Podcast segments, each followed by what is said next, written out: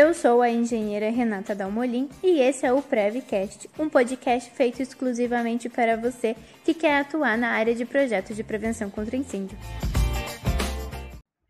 Hoje eu vim aqui para nós conversarmos um pouquinho sobre compatibilização de projeto.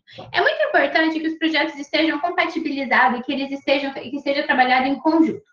Quando nós estamos falando do projeto de prevenção contra incêndio, por exemplo, é muito importante que o projeto de mobiliário esteja junto com o projeto de prevenção.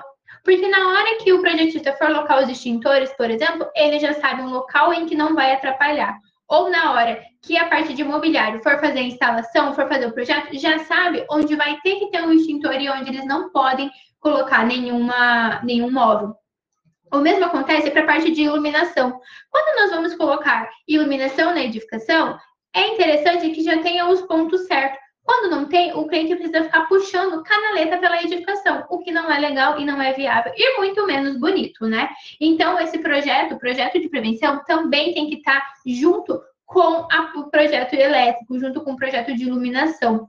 E aí, quando nós estamos falando do sistema hidráulico, esse também tem que estar junto com o projeto hidrossanitário, porque aí nós estamos falando das caixas d'água, nós estaremos usando, né, normalmente o mesmo barrilhete, a, mesma casa de máquinas. E aí também entra a parte do estrutural, porque cada projeto vai ter um tamanho de caixa d'água. Então, eu vou colocar tantos mil litros em cima da edificação. Eu preciso que o projeto estrutural esteja de acordo para conseguir aguentar tudo aquilo.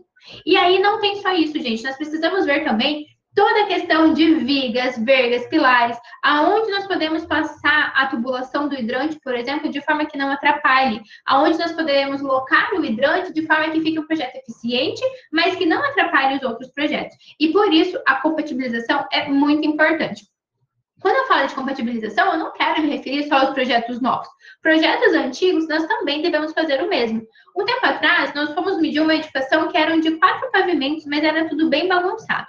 Na hora de desenhar, nós tentamos compatibilizar ao máximo aquele projeto, porque nós sabemos que a é bem comum nós termos em projetos parede sobre parede. Todo mundo já deve ter visto sobre, ou já deve ter escutado alguma coisa sobre isso, né? Que é quando nós temos uma parede no térreo, que ela se repete no segundo pavimento, no terceiro pavimento e assim sucessivamente. Quando nós fazemos a medição, acontece de alguns centímetros serem deixados de lado. Então, na hora da digitalização, também é interessante fazer essa compatibilização.